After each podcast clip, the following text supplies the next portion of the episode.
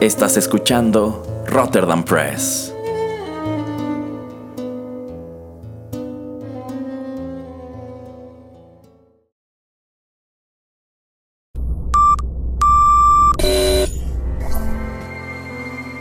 TechPili.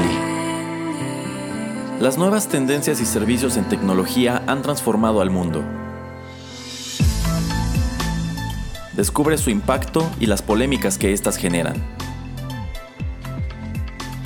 Bienvenido a TechPili. Nuevas tendencias, nuevos dilemas. El programa en donde analizamos la tecnología de manera relajada y divertida. TechPili. Comenzamos.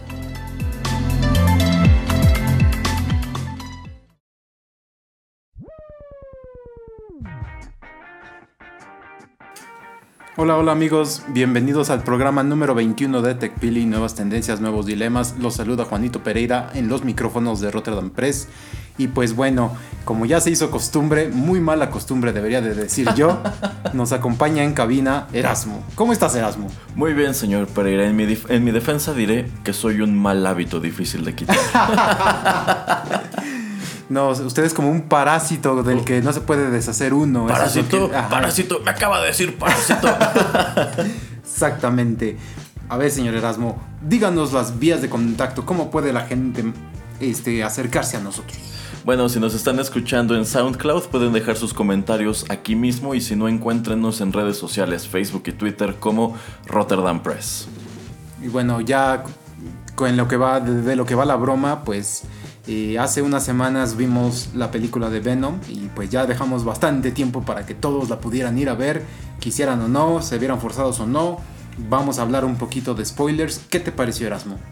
Fíjese señor Pereira que eh, bueno, esta cinta se estrenó unos días antes en Estados Unidos y las primeras reacciones en sitios como Metacritic y Rotten Tomatoes fueron en sumo negativas. Para el día que se estrena en México, que fue el 5 de octubre, esta cinta tenía una calificación de más o menos 30% en Rotten Tomatoes. Esto es pues muy desfavorable, es decir, que la película no gustó. Pero le soy franco, yo no salí odiándola. Sí hay allí algunos elementos que me parecen la verdad muy tontos. Eh, algunas cuestiones de continuidad, pero no fue un desastre así del que saliera súper enojado como Batman v Superman o Justice League. Tiene sus deficiencias, para mí no importan tanto y me ha sorprendido ver que pues este es otro de esos casos en donde la crítica despedaza la película, pero los fans argumentan que no está tan mal, algo muy parecido a lo que sucedió antes con The Last Jedi que pues fue aplaudida por la crítica pero destruida por los fans. Lo contrario sucede con The Force Awakens. Y bueno, eh, te encuentras en estos escenarios en donde no hay consenso entre ambas partes. ¿Quién tiene la mayor opinión? ¿Los que saben de cine o se supone que saben de cine o los que admiran la franquicia? Sí, eh, concuerdo con todo lo que dices. Para mí no puedo llamar a esta una película simple, es solamente una película básica, o sea, básica en el sentido de te presenta todo lo que todas las películas de superhéroes te presentan, que para mí en ese sentido es un grave error, dado que este es un personaje que al principio es un villano, ¿no? En los cómics. A mí eh, me, desilusionó al saber de que este iba a ser un antihéroe tipo Deadpool. Eh, en lugar de tratar de eh, hacer una historia de, de, su origen, mejor que la que hicieron en tu película favorita de Spider-Man 3 con Tobey Maguire. pero que lo pusieran eh, um, toda una historia, hora y media, dos horas, que él fuera el villano y que al final, por X y razón, pues como que sintiera como que, uy, creo que estoy en el lado equivocado de, de las cosas y entonces ahora sí, en la segunda película poder como redimirse. Es lo que yo hubiera buscado, lo que a mí me hubiera encantado ver, porque es arriesgarte más, no es hacer una película como tantas que ya hemos visto. Ojo, estoy de acuerdo contigo. Eh, no, las, no, no la odié. No entiendo también por qué tiene 30, 40% en muchos sitios, sitios de internet. Eh, para mí es una película que pasa. O sea, ni de panzazo le doy un 7 más o menos. Está bien, está entretenida, pero mm, el personaje de Venom no se me hace tan imponente, no se me hace tan amenazador. La escena que más me gustó, donde se me hace amenazador, pero que está un poco muy extraña eh, la manera en que la, filmaron, eh, las tomas de las cámaras, es cuando entra el, equipo SWAT y empiezan a echarle este, los gases y las este, aturdidoras, las granadas aturdidoras, etcétera. Eso me gustó mucho porque esa hubiera sido una gran revelación del personaje contra un equipo SWAT que pues ellos no la debían ni la temían porque pues no eran corruptos, nada más estaban atendiendo pues como, ¿sabes que Hay un monstruo en un edificio, ve y, trata de detenerlo. Ajá.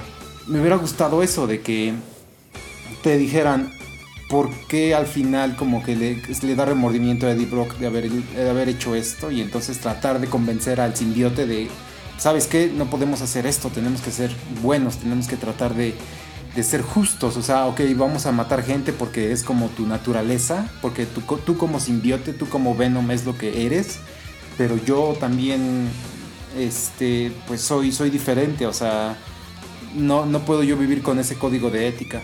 Eso es lo que a mí me hubiera gustado ver.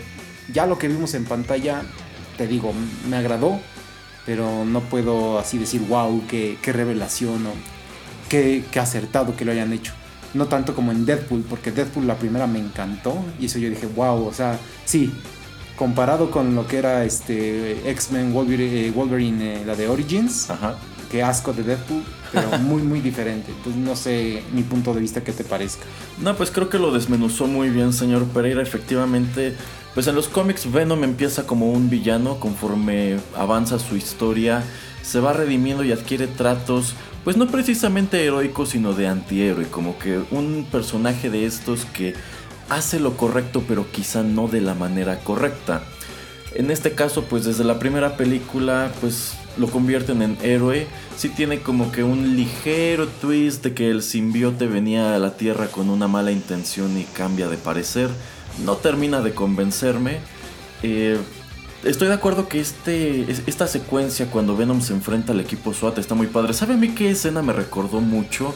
Esta escena en Predator 2, en donde encierran al depredador en un como cuarto de refrigeración con, con, las reses. Colgando, sí, Y pues allí el pues le tienen una trampa muy bien pensada. Incluso hay una escena en donde el depredador se sorprende de, ándale, me vieron la cara. y pues ya se las arregla para despachar a, todos. Me recordó bastante esa escena.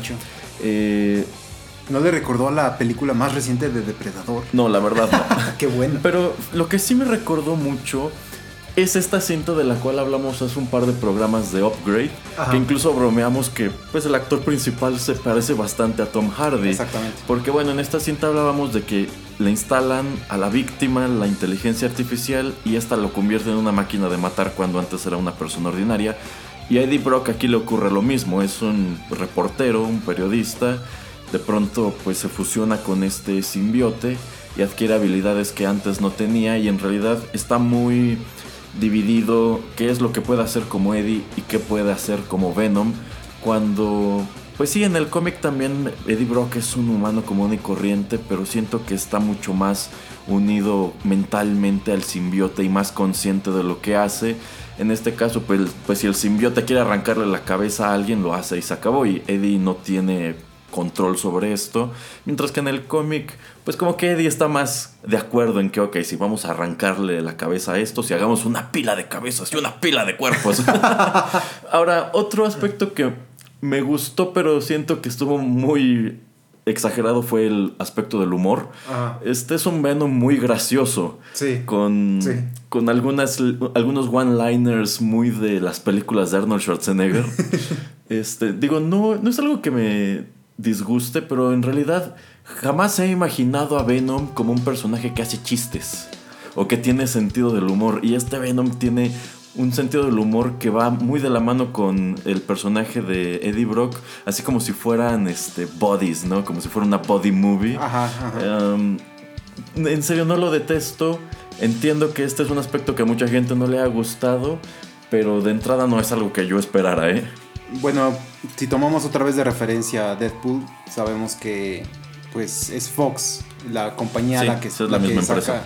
bueno, no, eh, ah, no, no, porque es Sony la que está sacando las de Venom, porque es con ah, sí, es cierto, el universo de Spider-Man. Sí, es cierto, perdón. Eh, ajá, entonces ese era mi punto de que está, Sony está tratando de hacer su Deadpool de su universo.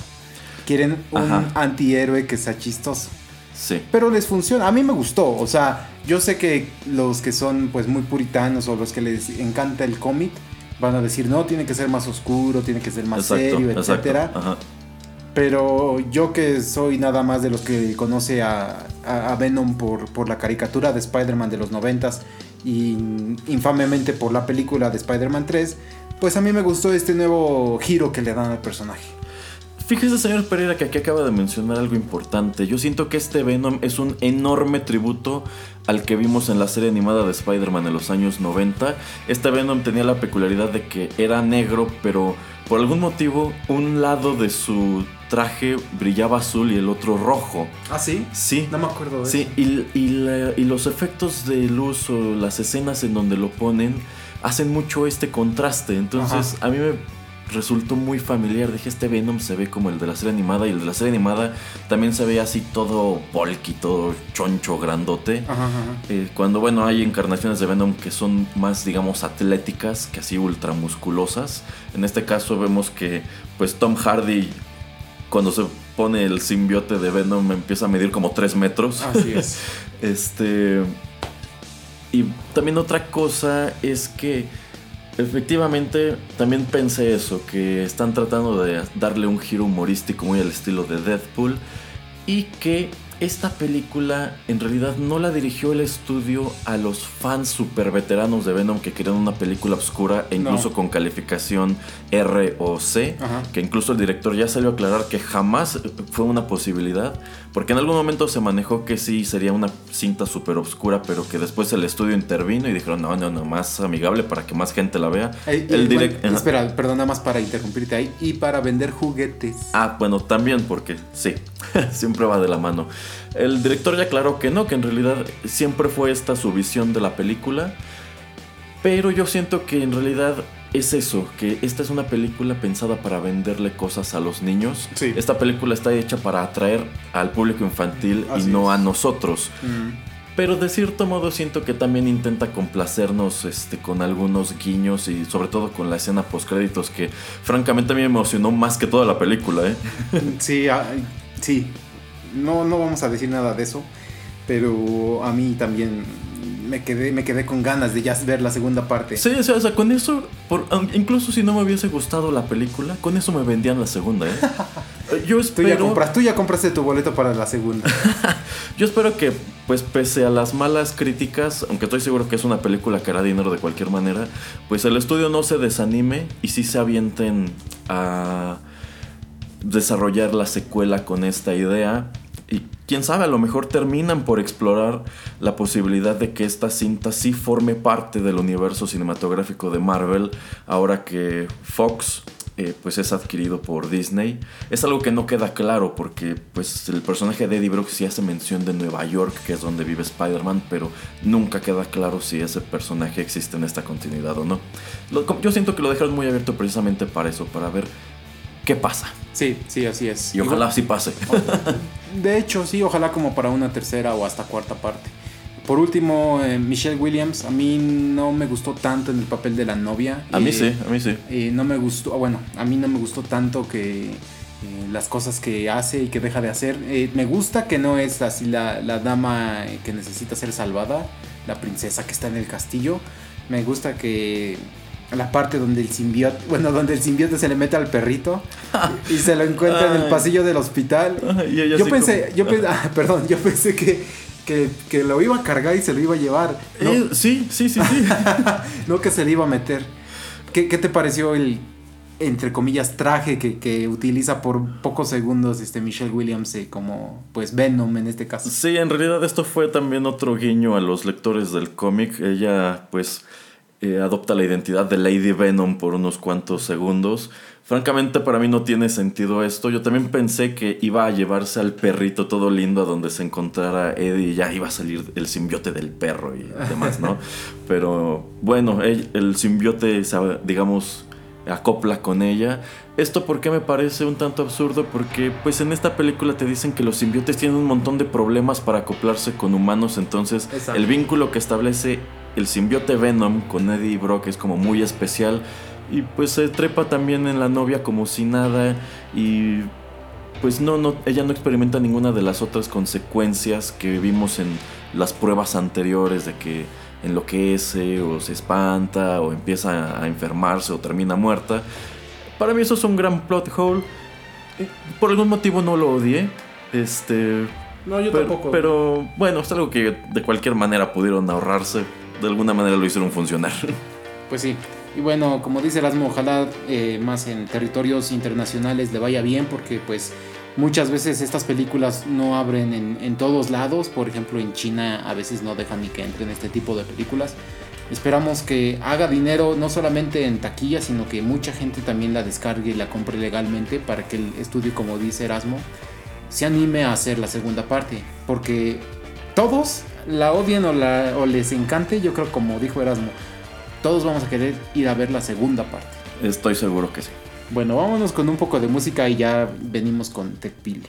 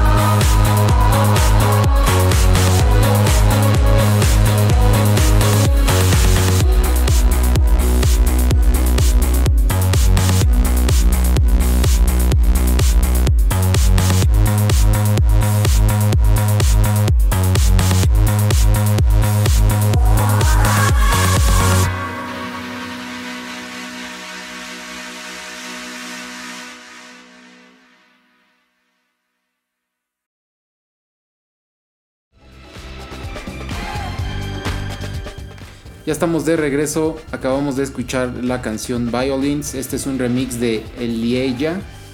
Creo que estoy diciendo mal su nombre. El grupo es I Am From Barcelona y no, no son de Barcelona. este, el álbum se llama Growing Up Is For Trees del año del año 2015. ¿Qué tal? ¿Te, ¿Te, gustó el título? Está muy humoroso. y bueno, si el grupo se llama I Am From Barcelona, Erasmo, ¿de dónde crees que sean? Híjole, pues no, imagino que no son de España. No, nada que ver. ¿Son ingleses? No, no, no, ya déjate, detengo. Son del pequeño gran pueblo de Jönköping, Suecia. ¿Por qué no me sorprende que el señor Pereira haya escogido esto? ¿De, dónde, sacaron los instrumentos si son de ese pueblo donde no hay nada, señor? Pues déjame te digo que son más de 40 artistas en escenario, todos con un sí, todos con un instrumento. Los invito a que los escuchen en en o sea, toda la población de este, de este lugar participa aquí ¿o qué Los conciertos se ponen muy buenos. o sea, es de estos pueblitos en donde la gente no tiene nada que hacer y por eso forman su grupo musical y hacen sus instrumentos así con cajas y guacales. Deja a los señores del pueblo de John Shopping en paz. Ok, ya, basta. bueno, eh, también la semana pasada hablábamos un poco de Amazon. Eh, sale a, luz un poco de que en Estados Unidos generalmente en promedio el salario mínimo por hora es de 7 dólares 50. Lo que está haciendo ahora Amazon es que pues está haciendo, le está pagando el doble a sus empleados ahora. Les, les va a pagar o les está ya pagando 15 dólares la hora. Esto se debe a varios factores. Uno de ellos es que el desempleo está 4% más o menos, que es uno de los puntos menores que ha estado en pues en muchísimos años, ¿no? Pero señor Pereira, Donald Trump decía en campaña que tenían desempleos como del 20%. yo sé, pero los políticos son políticos, Erasmo. Siempre van a decir que no hay dinero y que todo está en ruinas cuando no es verdad. Pero ok, sí. El chiste es que cuando tienes un desempleo tan, tan pequeño, pues eh, hay gente que no va a querer buscar trabajo, gente que ya tiene un trabajo que no va a tratar de cambiar. ¿Cómo tienes que incentivar el cambio de trabajo? Pagando más. Exacto. Y sobre todo ahora que se acercan ya, la, bueno, queramos o no, se acercan las épocas de navideñas eh, donde se regalan muchos eh, regalos, pues necesitas un ejército de personas trabajando en los almacenes, este, repartiendo, tomando órdenes, etcétera, etcétera, etcétera entonces, ¿cómo es la cómo puedes hacer que estas personas no se vayan a Walmart o a cualquier otra tienda de Liverpool o a la que tú me digas? ¿Cómo haces que no se vayan a trabajar a otro tipo de tiendas, sino contigo les pagas más? Entonces, eh, no sé, Erasmo, ¿tú, ¿tú, qué piensas acerca de esta estrategia de, de pagarles más? Que ojo, em, el salario real no había incrementado, no ha incrementado tanto como en los últimos 10 años en Estados Unidos. ¿Qué me refiero a salario real? Que pues casi casi lo que te comprabas hace 10 años es lo mismo que te puedes comprar ahora. O sea, no, eh, no, el poder adquisitivo no ha, no ha, aumentado para, para el empleado que tiene un salario mínimo. Ese es un fenómeno interesantísimo con el cual, pues en México en definitiva no estamos familiarizados, que es una inflación casi nula. Eh, estamos diciendo que, pues en realidad como el dólar es la moneda que manda en el mercado, pues en realidad los productos que de origen se venden en dólares, pues no nos suben, por ende, efectivamente en los últimos 10 años la vida en Estados Unidos se ha encarecido muy poco. En realidad, en México se ha encarecido porque la moneda ha perdido valor respecto al dólar. Eh, me parece muy interesante esta estrategia de pagar el doble del mínimo de parte de Amazon. Efectivamente, cuando un país tiene un nivel de desempleo tan bajo, eso es muy, muy bajo, 4%. Em, pues ese, sucede, eso, la gente no tiene necesidad de, ay, voy a buscar un empleo donde me paguen más y así, porque a fin de cuentas estás diciendo que el salario mínimo es competitivo dentro de lo que cabe. Entonces sí, con esto Amazon amarra su, eh, su mano de obra y al mismo tiempo nos hace ver que están ganando tanto dinero que, toman una decisión que, por ejemplo, para una empresa manufacturera sería arriesgadísima. ¿Por qué las empresas manufactureras buscan lugares en donde pueden producir con mano de obra barata? Porque pues ellos emplean tanta gente que mientras menos puedan pagarles, esto se va a reflejar en un costo cada vez más bajo de sus productos. ¿Por qué muchas empresas están horrorizadas con la posibilidad de que desapareciera el TLC o de que incrementaran por la fuerza el salario mínimo en México, porque esto incrementaría los costos de sus productos y haría que se volviesen poco competitivos, que ese es el primer motivo por el cual muchas empresas de Estados Unidos cerraron allá y se vinieron para acá.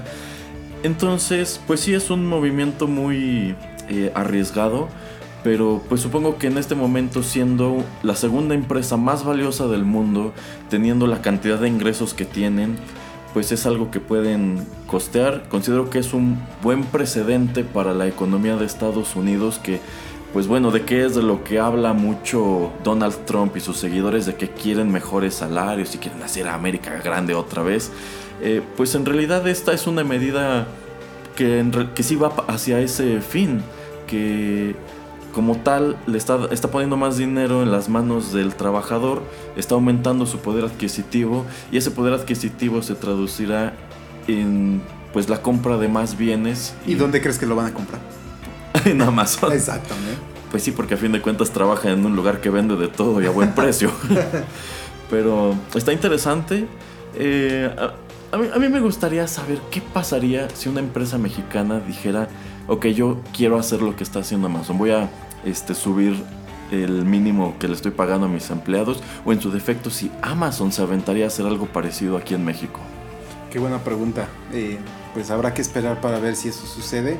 Si ya ha sucedido, pues que alguien nos, nos deje un comentario diciéndonos qué empresa es la que se ha aventado el tiro, pero como dices, todos quieren tratar de ahorrar porque nunca sabes cuándo va a ser época de vacas flacas. Ahorita la economía pues eh, está bien, está nivelada, no tiene eh, tantos, eh, ¿cómo se llama? Variaciones, entonces es posible mantener un nivel, un balance.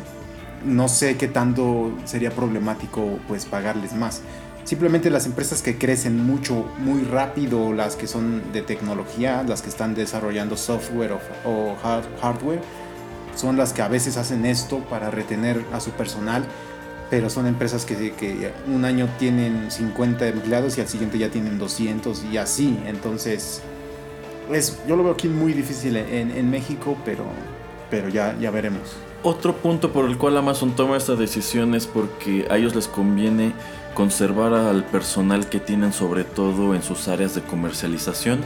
Amazon tiene unas estrategias de comercialización increíbles no por nada se están comiendo el mercado del comercio electrónico en Estados Unidos y ya están pegando muy fuerte aquí en México. Entonces lo último que quieren es que sus empleados se vayan a lo mejor a trabajar a Walmart y les compartan todos sus secretos. Esto es algo que ocurre muchísimo aquí en México, que las personas que trabajan en ventas de una empresa a menudo o se van por su propia voluntad o u otra empresa los compra para que se vayan con ellos. A ver, Tú trabajabas en Coca-Cola, cuéntame cómo funcionan las vías de distribución de Coca-Cola, que es. algo también impresionante porque pues la Coca llega al pueblo más remoto de México. ¿Cómo hago yo para que mis productos también lleguen al pueblo más remoto de México? Yo, yo les puedo dar una, un, pequeño, este, ¿cómo se llama? Eh, bueno, yo los ayudo un poquito. Métanse a TED Talks. Melinda Gates eh, tiene una TED Talk que se llama ¿Qué, puede, qué podemos aprender de Coca-Cola y de su sistema de distribución?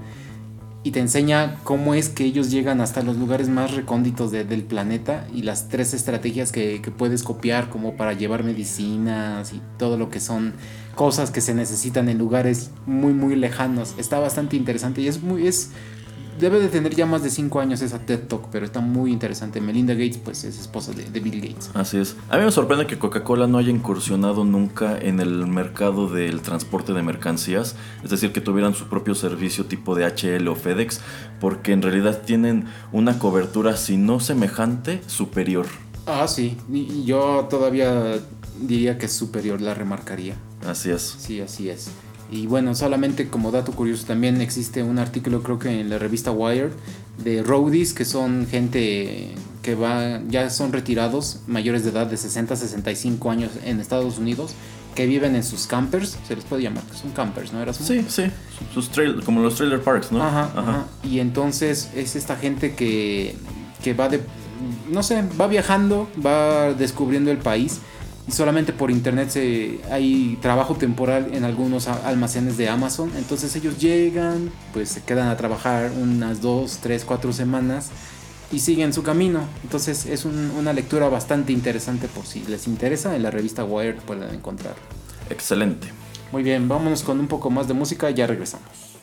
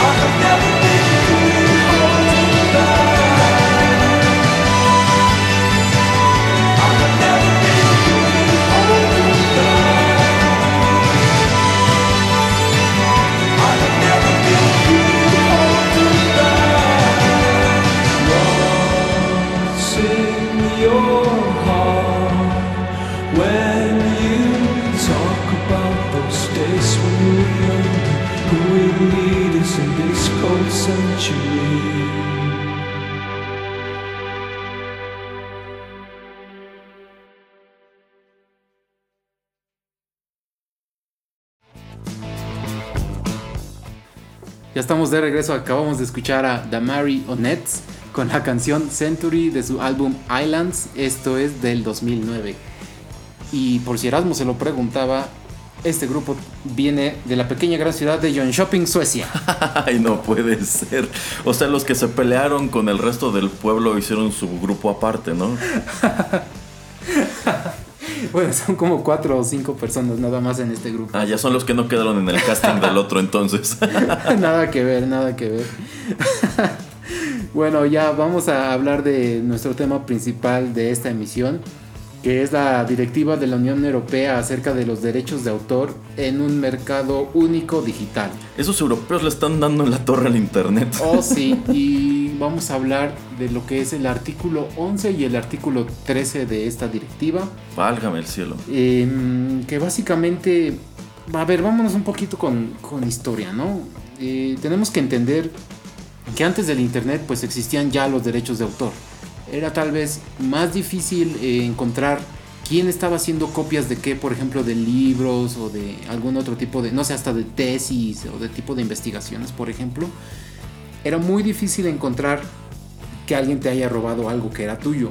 Eh, también era muy difícil encontrar que alguien estaba eh, tomando un cassette y grabando de la radio canciones que eran tuyas para apropiárselas o para venderlas, quemadores de CDs, etcétera, cuando había torres gigantes y había mucha piratería. Hoy en día casi ya todo lo puedes bajar del internet, casi todo se distribuye, se compra, se piratea eh, por el internet. Eh, lo que ya sabemos y lo que hemos explicado aquí mucho es que los gobiernos tardan muchísimo en desarrollar leyes que sean, em, pues ahora sí que actuales, ¿no? Que, vayan con, lo que va el, mundo. Entonces, la Unión Europea creo que desde el 2005 está tratando de buscar una manera de tener un, dictamen, porque eso es la directiva, es un dictamen, no es una ley, pues que proteja todo lo que es derechos de autor. Eh, aquí viene todo lo que viene siendo pues ya película, música, este, investigaciones, libros, etcétera, etcétera, etcétera. Entonces, antes de entrar con, lo que son los artículos, Erasmo, ¿tú, tú qué piensas acerca de, de, que, de que es tan lento esto de tratar de hacer leyes que vayan con el tiempo? Y también qué piensas de este desarrollo que se ha dado a través de tantos años, gracias, gracias al Internet, me refiero a la piratería y cómo tú protegerías los derechos de autor.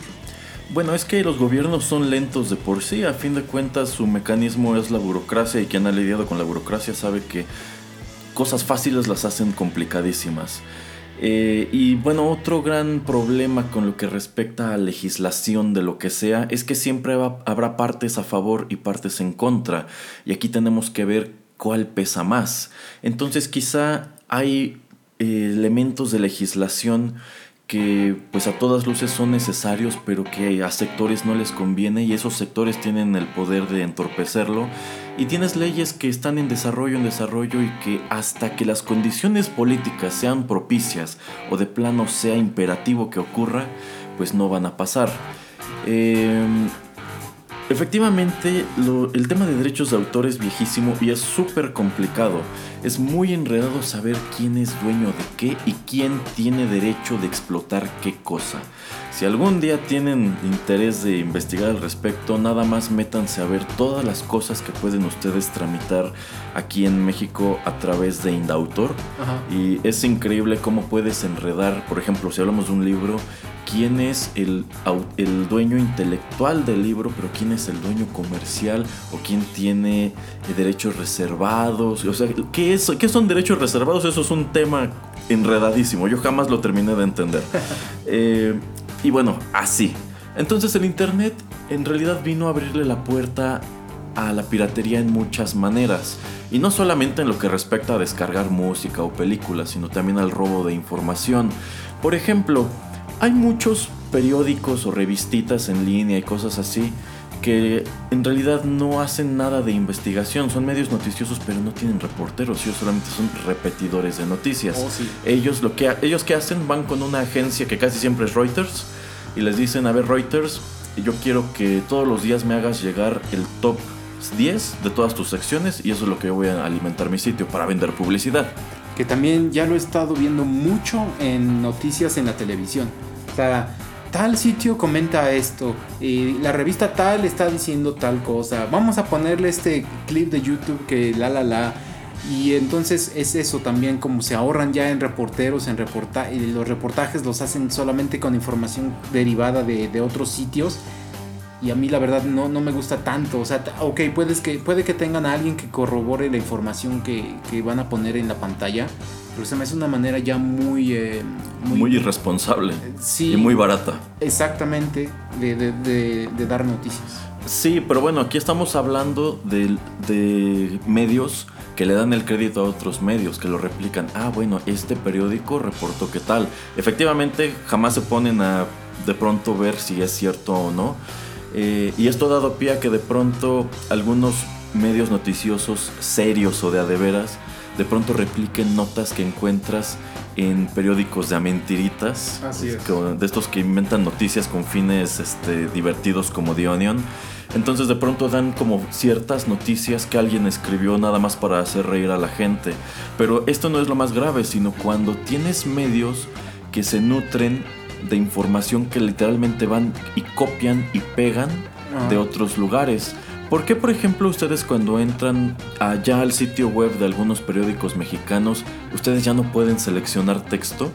Precisamente por eso, porque ellos ya pusieron el candado porque saben que por allí en algún lugar hay una gaceta por internet que replica su información para aparecer junto con ellos en los primeros resultados de los motores de búsqueda y ellos con esto generan tráfico y ese tráfico les permite este, pues, vender anuncios, que pues es la finalidad de muchos de estos medios, eh, obtener recursos a través de publicidad. Entonces, eh, pues en realidad aquí estos medios que sí están escarbando o pagando por la información necesitan defenderse de estos carroñeros que están haciendo negocio pues de a gratis, ¿no? Que literalmente les están robando. Eh, y bueno, esto suena medio dramático, pero es muy común.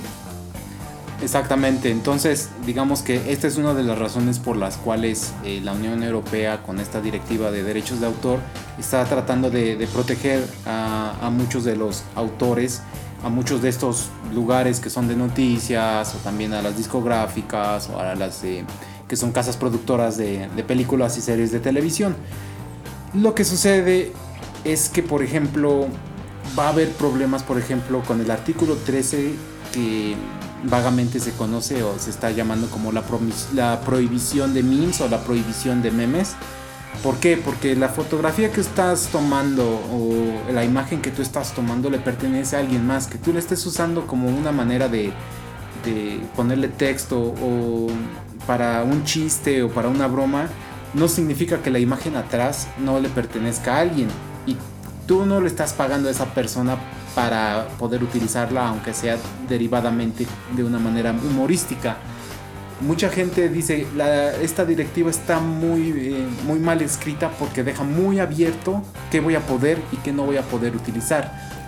Eh, otro punto es que, por ejemplo, todo lo que es eh, YouTube, los podcasts también, todos los lugares que te dejan Facebook, todos los lugares que te dejan subir videos, audio, etcétera, también hasta pues imágenes, eh, por ejemplo, están protegidos con legislación en Estados Unidos donde ellos no son responsables de las cosas que sus usuarios suban. Nunca vas a poder demandar a una de estas empresas por cosas que tus usuarios estén eh, subiendo.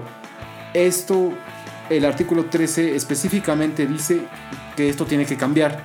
Que todas estas grandes empresas tienen que eh, activamente buscar cosas que están protegidas por derechos de autor y bajarlas. Porque ahorita como está, cuando yo, por ejemplo, yo escribí la canción del ukulele y alguien la está utilizando y yo la encuentro que alguien la está utilizando en Facebook, yo, yo como el autor tengo que decirle a Facebook, oye Facebook, esta es mi canción, quiero que bajes esa canción de esa persona, de ese usuario en específico. Pero si son 20, 30, 50, mil personas, tengo yo que ir de uno por uno o contratar una empresa con un software que encuentre todo lo, donde están utilizando mi propiedad para reclamarle a Facebook. Así es, entonces ellos lo que quieren hacer es trasladar la responsabilidad. Efectivamente, eh, pues tú tienes que pelear tu propiedad de particular a particular.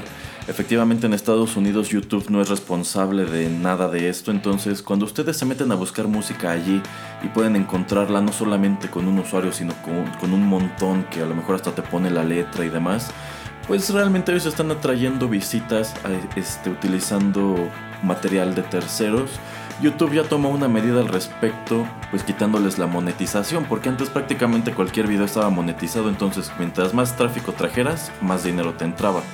Eh, allí ya pusieron un candado, pero yo siento que la Unión Europea está llevándolo al extremo y efectivamente no queda muy claro porque, pues, quizá el, mejor ejemplo sea este de los memes, o sea, como últimamente estos este, memes de He-Man que hace el señor Pereira y que se han vuelto tan famosos.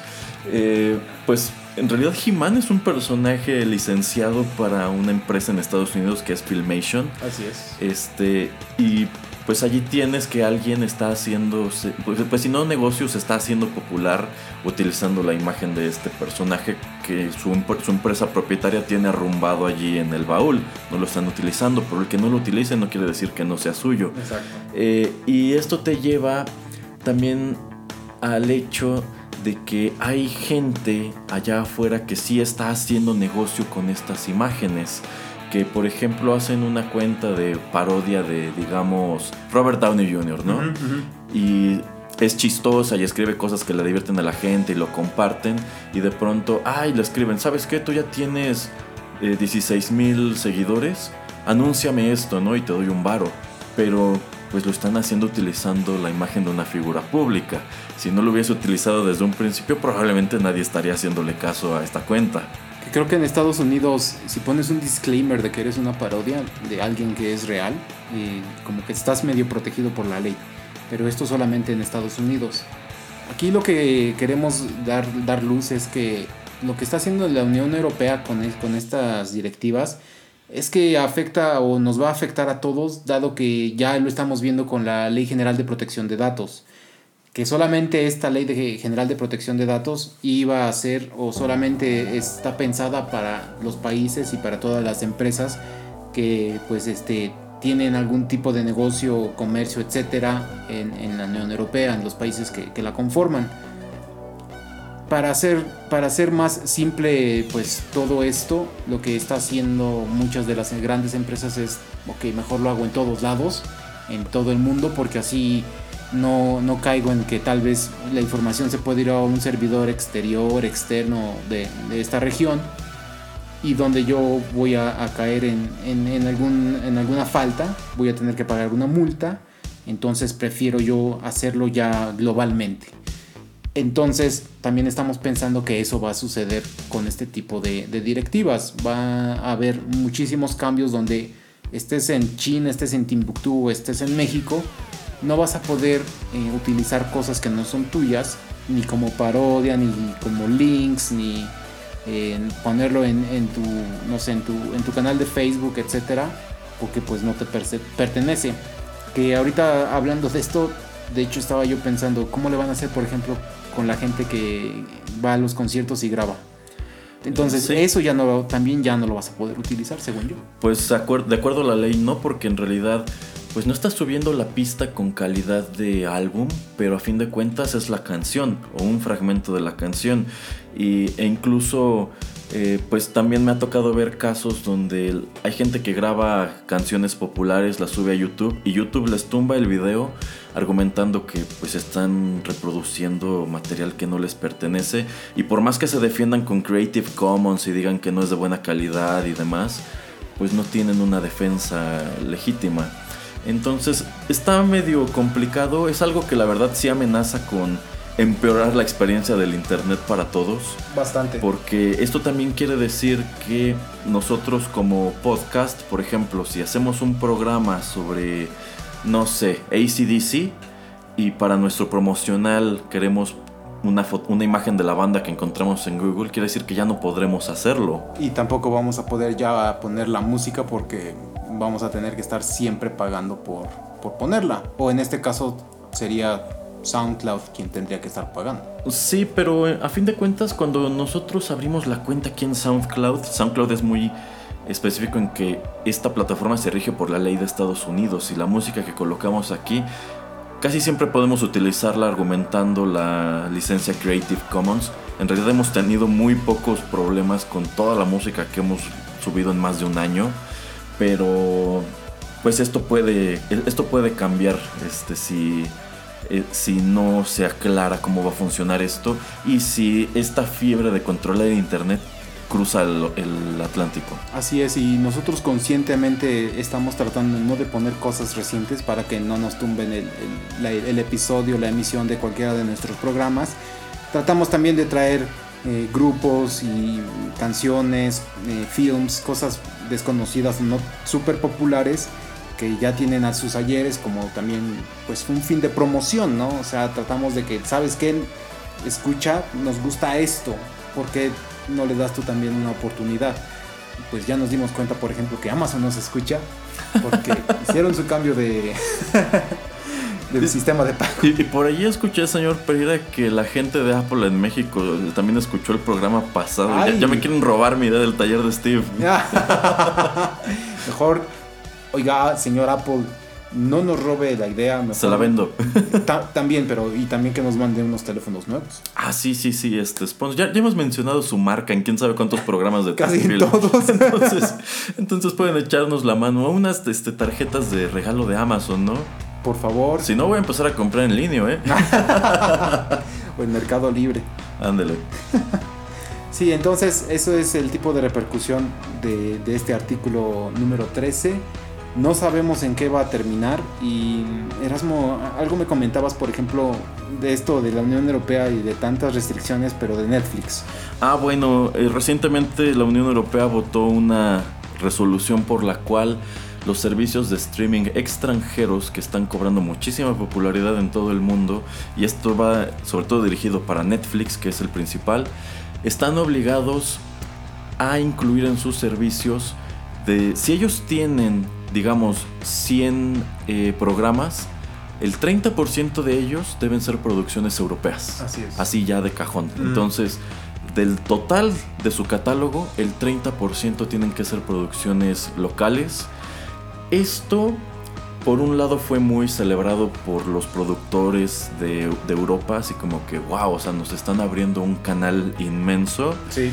Pero la verdad, y aquí voy a escucharme súper cerdo capitalista, pero es una medida con la que yo no estoy de acuerdo. Yo no estoy de acuerdo en que un gobierno, una entidad gubernamental, un conglomerado gubernamental pueda inferir en la oferta de una empresa que ni siquiera está radicada en ese continente. Está haciendo operaciones, sí, pero a mí me parece grave que tengan que obligarlos a incluir estos contenidos.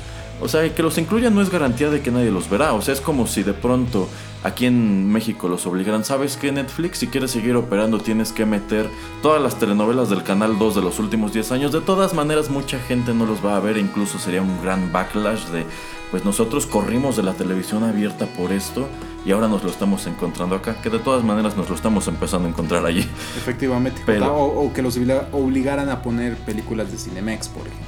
Sí, este Insisto, sí hay quien lo comentó como una gran victoria porque dijeron, ay, pues que pase lo mismo en México y ya un montón de películas mexicanas que no tienen exposición la tendrán. Pero yo considero que esta no es la vía. Yo considero que, ok, ahorita me estás obligando a meter producciones. ¿Quién dice que después no me vas a obligar a meter tu propaganda? Exacto.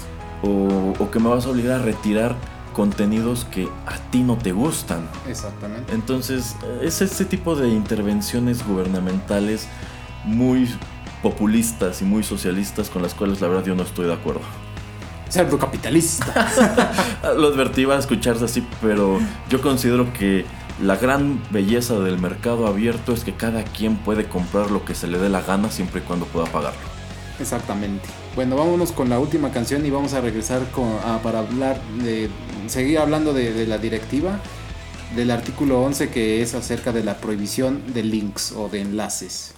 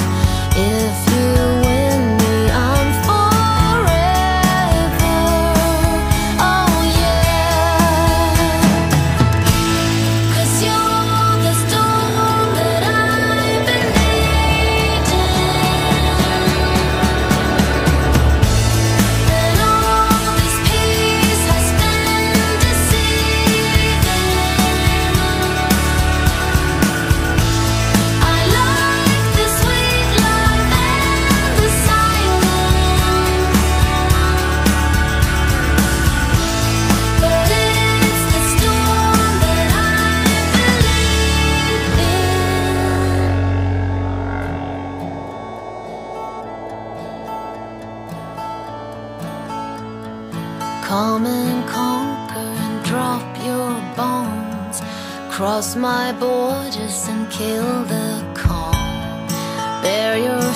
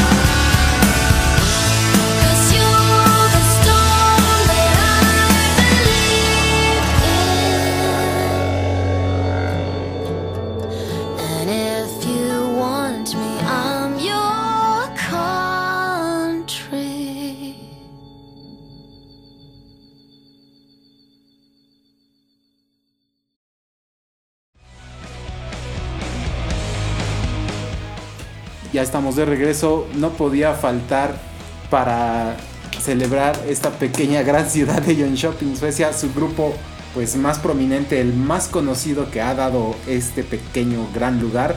Acabamos de escuchar a The Cardigans con su canción You Are the Storm del año 2013 del álbum Long Gone Before Daylight. Eh, Ellos empezaron a- tocando en el único, en la única taberna que hay allí en ese pueblo, ¿no, señor Pereira? Sí, en la- en- en- sí, exactamente. Y, y también es, un- es una agrupación por la que creo que ha pasado la totalidad del pueblo, ¿no? Este, la Cardigans no, la ¿No? otra, la de I Am From Barcelona tal vez sí, porque te digo que son como 40. Ok, ok. No- Notó un poco de, de- de- de tendencia mía o, eh, eh, eh, en sí, las canciones. casi no se notó, señor Pereira, pero no sé, por allí podrían reclamarle por qué está escogiendo conjuntos suecos y no holandeses, ¿eh? Este, ta- ta- tal vez, pero mire, ya, ya que usted lo pidió, la próxima semana, la próxima emisión, le, le traigo un, un poquito de selección de, de ahí. ¿Puede traer una canción de los Goudas, por favor? Bueno, pero ya le traje, por ejemplo, hace como cinco episodios una canción de Raccoon, entonces ah, es verdad. ahí, ahí estoy como balanceando las cosas. Ah, mire, ah, mire. Bueno, Ok. bueno, ya, ya, regresemos al tema que nos compete. Eh, el artículo 11 de, de esta directiva habla de la prohibición de enlaces. ¿Qué significa esto? Que Erasmo no va a poder tener su sitio, tomar las primeras 3-4 líneas de texto de una noticia o de algún enlace que lleve algún tipo de texto y ponerlo, plasmarlo en su este, sitio, pues sin pagar. Entonces, lo que se está quejando mucho a la gente es que va a haber mucha desinformación, va a haber la propagación de información va a estar súper limitada. Y va a ser lenta. Exactamente. Entonces, ahí es cuando muchas de las grandes empresas eh, que son como Google, Amazon, Facebook, están pegando el grito en el cielo de decir, oye, ¿cómo es posible? O sea, ¿cómo va a saber la gente qué diantres es lo que, si le dan clic a eso, a dónde van a ir o de qué se trata la información?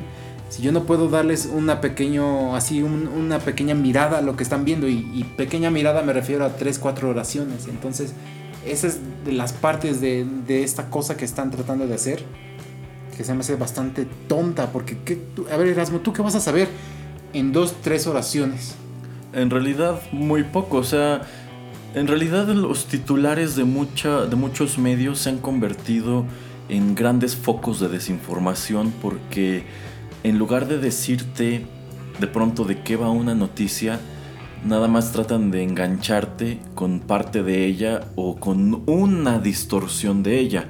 Ejemplo, creo muy bueno, es lo que comentábamos hace dos semanas sobre esta chica que conectaron a una computadora con un simulador de vuelo. Ajá. El titular decía, mujer cuadraplégica, cuadraplégica es capaz de pilotear un caza con su mente. Así es. Pero cuando te metías a leer, ah, no, no, no controla un avión de verdad, es un simulador de vuelo. Pero mientras a ti ya te vendieron la idea de, wow, ya pueden conectar tu cerebro a un avión y lo puedes controlar y demás, ¿no? Y, o, o de pronto otros asuntos más este, escandalosos, como de esto que ocurre mucho en las noticias de espectáculos, de, por ejemplo, cierta actriz se desnuda y ya que te metes, ah, caray, se desnuda. Sí, se desnuda su alma para contarnos lo que vivió. Dices, ok, ya es literalmente eso, es clickbait, o en su defecto, estos rollos provocativos de cinco motivos por los cuales jamás debes leer este libro. Lo único que puedo decir acerca de eso, señor Erasmo, es ¡Cállate! Oh, qué terrible. pues sí, entonces eh, va a haber lugares donde yo creo que esto no, no, pues no, no va a tener ningún efecto. Ya, ya dijeron, por ejemplo, que sitios que son como GitHub, que son para compartir, para pues crear cosas. Yo creo también Stack Overflow. Y sobre todo estaban mencionando Wikipedia, porque Wikipedia pues toda la gente que está escribiendo eh, tiene que poner una referencia de dónde está tomando el texto. Ajá. No tiene que ser literalmente lo que está escrito, pero nada más estoy me estoy basando en esta información para poder escribir esto. Entonces ya está diciendo la Unión Europea, es, estos 3, 4 sitios no tienen por qué preocuparse, solamente el sitio patito de Erasmo es el que tiene que estar preocupándose. Yo me imagino también que va a haber lugares como Twitter, que es la misma empresa la que está poniendo el link, o sea, CNN está poniendo en su- sus dos, tres oraciones y su link a, la noticia para que tú entres. Yo creo que ahí no, no va a afectar en, ningún tipo o va, va a permitir esta directiva hacer eh, acuerdos entre empresas de, ¿sabes qué? Yo te estoy permitiendo, yo, yo, yo te estoy dejando que todo lo que yo publico aquí, tú lo tengas y no me tengas a mí que pagar nada. ¿Sabe cómo podrían orientar esta misma idea hacia algo muy útil? Eh, atacando a los bots. Los medios noticiosos, aunque no lo crean, tienen una cantidad asquerosa de bots. Sí. Un día hagan este experimento si tienen Twitter. Busquen una noticia de X periódico y copien a lo mejor las primeras seis palabras. Sobre todo si es algo así súper específico, ¿no? Y péguenlo en el buscador y se darán. Y bueno, ya ven que ustedes pueden filtrarlo como más reciente o Ajá. búsqueda exacta, algo así. Sí. Entonces se darán cuenta que hay muchas cuentas fantasma que lo único que hacen es replicar o repetir exactamente el mismo tweet un montón de veces. Y esto lo hacen para eh, pues que más gente dé clic, generen más tráfico y pues mientras más altas sean sus cifras de tráfico, más caros pueden vender los anuncios. Y también de este modo digamos que están aumentando ellos de manera artificial qué tanto comparte la gente sus contenidos. Porque literalmente oyes con lo que pueden justificar, sabes que este banner te cuesta 50 mil pesos, es que nuestros contenidos los leen tantas miles de personas al día y los comparten tantos. Pero bueno, quién sabe cuántos de esos son bots en realidad. Aquí yo sí estaría totalmente de acuerdo. ¿Sabes qué? Eh, vamos a irnos tras estas empresas que se dedican a vender este servicio de bots, que solamente están spameando el internet y llenándolo de basura. Y pues con eso digamos que tendrías un mercado o, una, un feed más limpio, ¿no? Sí, me, gusta la idea que, está, que nos está presentando hoy Erasmo. Otra cosa que quiero comentar como ya para cerrar este tema es que tanto el artículo 11 como el 13 requieren de herramientas que son muy avanzadas, que son costosas, que muchas empresas pequeñas no, no cuentan, no tienen. Eh, solamente empresas grandes pueden tener un tipo de herramienta que va a estar buscando entre todas las cosas que suben sus usuarios, qué cosas sí, qué cosas no están este, pues violando esta directiva y cuáles están tomando eh, cosas que tienen que están protegidas por derecho de autor. Entonces también lo que dicen muchos de los artículos que, estamos leyendo es eso, de que vas a detener mucho la innovación, vas a hacer que las empresas pequeñas no puedan crecer porque simplemente no van a poder pagar por estas herramientas, por estos servicios a, terceras empresas para que puedan protegerlos. Y entonces van a, generar multas, van a generar mucho, pues muchas cosas, este, faltas, y entonces no se pueden clausurarlos, demandarlos, etcétera. Entonces, es una de esas cuestiones que yo siento necesita muchos cambios. Y volviendo, terminando nada más de, decir esto de que es directivas, pues nada más se refiere a eso de están como dirigiendo, están como diciéndole a todos los países de, de la Unión Europea, sabes que esto es lo que tenemos que hacer. Ahora tú en tu Congreso Nacional local tienes que generar una ley como tú la veas que proteja o que pues siga estos lineamientos. Y entonces, pues es más o menos todo lo que yo tenía que decir acerca de, esta, de esta propuesta de la Unión Europea. Pueden leerla toda, está en línea. Eh, la pueden buscar eh, como la directiva de la Unión Europea eh, para los derechos de autor en un mercado digital único. Erasmo, ¿algún último comentario ya para que no extendernos así tanto? Pues es un tema que valdrá la pena ir checando, vamos a ver qué pasa y ojalá pues estas decisiones que están tomando en Europa no nos lleven entre las patas. Sí, pues ojalá y, no sucediera, pero yo creo que estamos viviendo ya en tiempos donde un bloque tan importante y tan grande como, como la Unión Europea, lo que ellos están haciendo nos está afectando. Y entonces cerdo capitalista Erasmo, no se queje, porque viva el capitalismo, eso es lo que sucede cuando existe el capitalismo. Afecta al más pequeño y al más grandote de la misma manera, ¿eh? Ah, bueno, en ese aspecto tiene razón, señor Pereira. ya. Un último, un, último, último comentario antes de irnos. Eh, último comentario antes de irnos pues que ojalá el internet no, no, se vaya a la basura, ojalá podamos seguir haciendo estos programas, ojalá podamos seguir compartiendo cosas que nos gustan y todo el mundo pueda seguir escuchándonos. Así es, señorito Coque, sálvenos, sálvenos, Coque, sálvanos. bueno, saludos a todos los que nos escucharon en esta emisión número 21 de TechPili. Los saludó Erasmo y Juanito Pereira y muchas gracias. Hasta luego. Bye.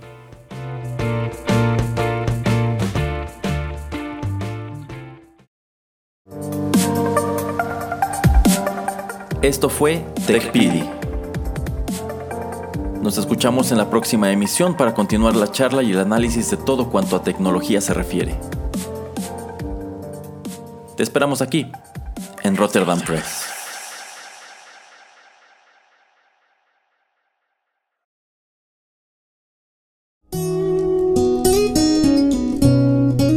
Estás escuchando Rotterdam Press.